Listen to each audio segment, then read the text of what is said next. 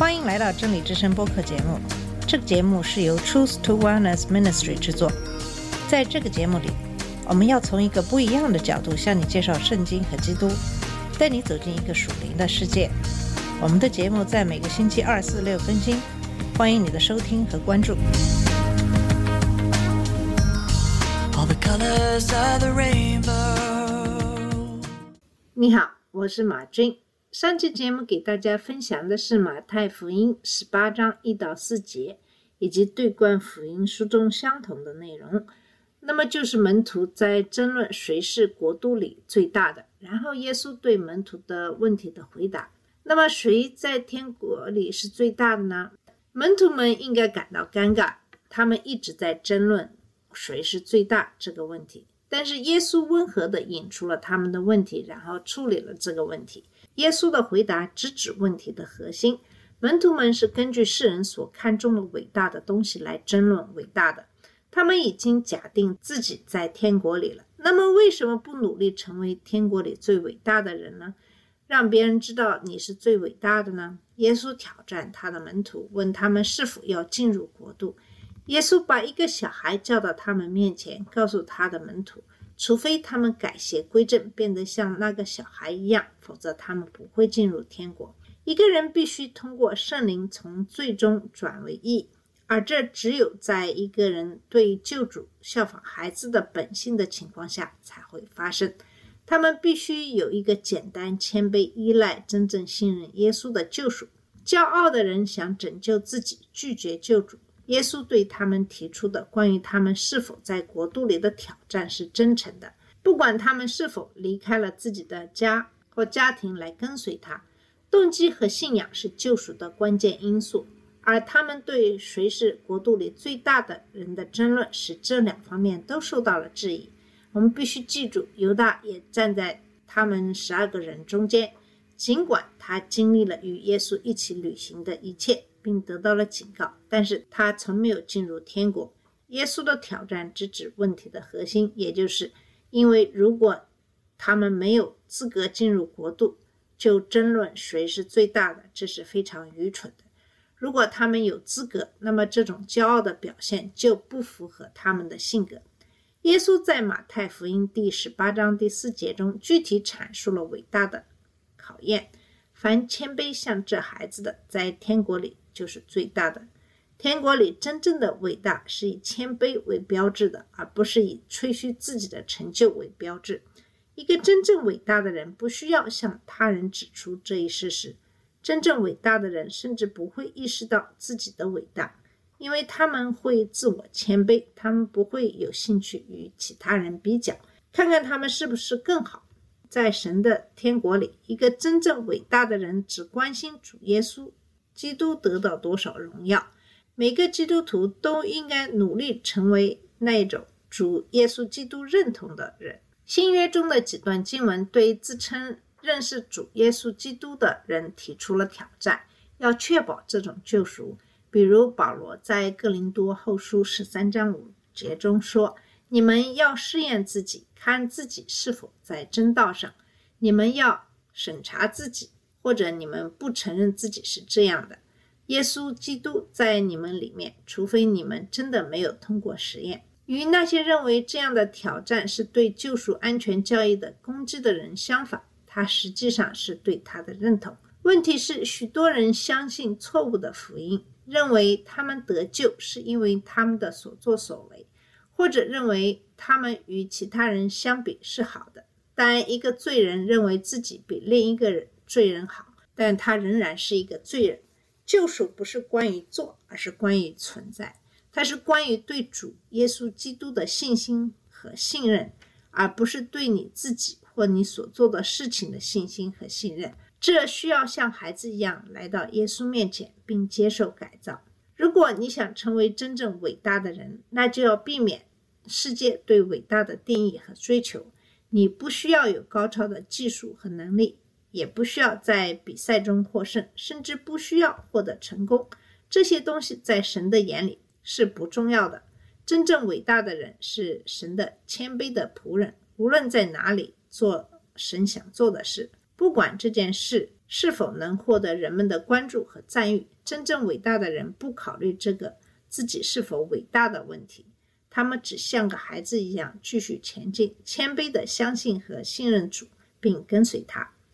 那么紧接下来的一节经文揭示了主与信徒之间的关系，在马太福音十八章五节说：“凡奉我的名接待一个这样的孩子的，就是接待我。”马可福音九章三十七节，路加福音九章四十八节进一步补充说：“凡接待我的，不是接待我，而是接待那差我来的。”路加福音进一步记载：“因为在你们中间最小的，这就是最大的。”耶稣所说的这样的一个孩子是什么人呢？是耶稣当时抱着的那个孩子吗？还是任何一个小孩子？耶稣是在谈论儿童福音吗？其实这些都不是的。耶稣当时抱着的孩子，只是被用来代表一个人，如果要进入他的国度，要变成什么样子。这个孩子代表了有资格进入国度所需要的本性。你必须谦卑，相信耶稣。这句话就是一个这样的孩子，在年龄上可以是年轻人，也可以是年长的。这个人就是神的孩子。耶稣在马太福音书中十章四十节中做出了类似的声明。当他在派遣门徒进行第一次任务的时候，对他们说：“接待你们的就是接待我，接待我的就是接待派遣我的。”这节经文的意思很简单：每当我们接待任何属于耶稣基督的人，无论他们看起来多么重要或微不足道，我们都是在欢迎耶稣基督本人，因为这就是耶稣与那些相信他的人的密切的认同。耶稣是头。耶稣的跟随者是他的身体，耶稣是葡萄树，真正的基督徒是枝子。以基督的名义接待某人的意思是以耶稣吩咐的方式，有意的、欣然的欢迎一个人。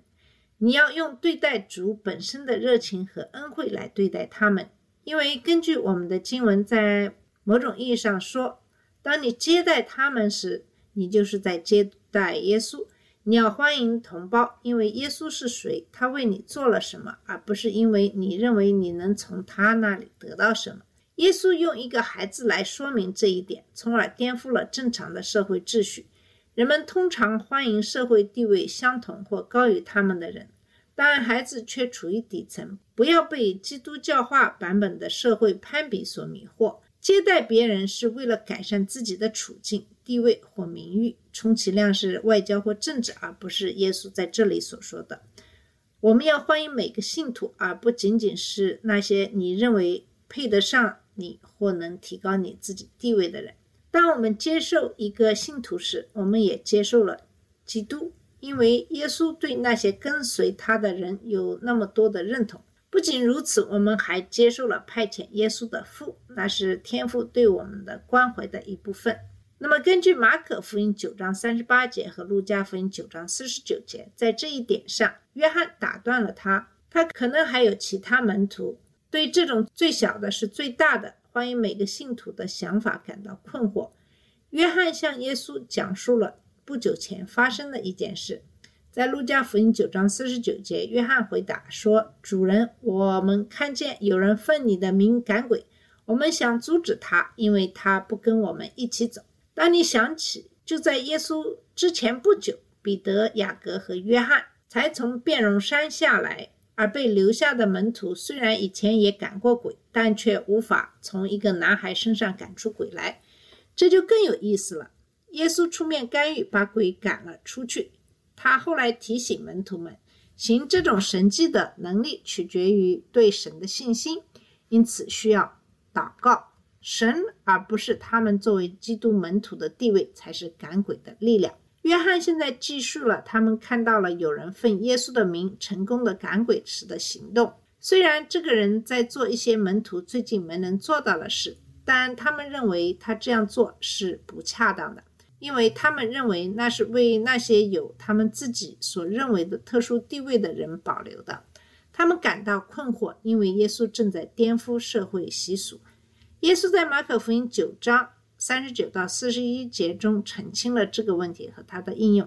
耶稣说：“你们不要阻拦他，因为没有一个人要奉我的名行神迹。”过后又能说我的坏话。因为不反对我们的，就是支持我们。因为凡因你们是基督的门徒而给你们一杯水喝的，我实在告诉你们，他必不失其赏。国度已经比他们假设的要宽广得多。这个教训将在将来耶稣派出七十人的时候得到加强。这是我们在现在这个时时代必须记住的一点，因为我们很容易落入约伯的朋友们的陷阱，表现得好像我们是人民，智慧会和我们一起死去。其他基督徒不一定要与我们有联系，也不一定要在每一个教育点上与我们一致，才会为神使用他们来完成神的旨意感到高兴。我们非常的开心，并努力与所有与我们分享救赎的信息的自称基督徒的人合作。次要的问题是那些教会的结构和敬拜的风格。当神因其他基督协会的人的施工而得到荣耀时，要扩展恩典，赞美神。耶稣把这一点延伸得更远。他说：“因为不反对我们的，就是支持我们的。”然后承诺对那些帮助他的追随者给予奖励。我们应该为任何有助于推进神的国度的事情感到高兴，即使是从那些不属于这个国度的人那里得到的。即使是像一杯水这样简单的事情，因为你是耶稣基督的追随者，也会带来回报。这对门徒来说不是一个简单的教训，他们的骄傲在将来会因为同样的问题而爆发。他们仍然很难接受他们团体以外的人成为天国的一部分。这对我们来说也是一个艰难的教训，因为骄傲和自我的利益仍然是常见的问题。甚至对基督徒来说，这就是为什么我们必须努力工作、谦卑自己，从耶稣的角度来看世界的一个原因。好了，我们今天的节目就到这里。今天给大家讲述的是我们，也就是基督徒和神之间的关系，以及神对我们的关爱。谢谢你的收听，我们下次节目再见。这里是真理之声播客节目，真理之声是 Truth to Wellness Ministry 旗下的一个节目，由 Truth to Wellness Ministry 制作和播出。如果你有什么想跟我们分享，请给我们发电子邮件，我们的邮箱地址是 truth to wellness at gmail dot com。你也可以直接去我们的网站 www dot truth to wellness .com 浏览更多的信息。下次节目再见。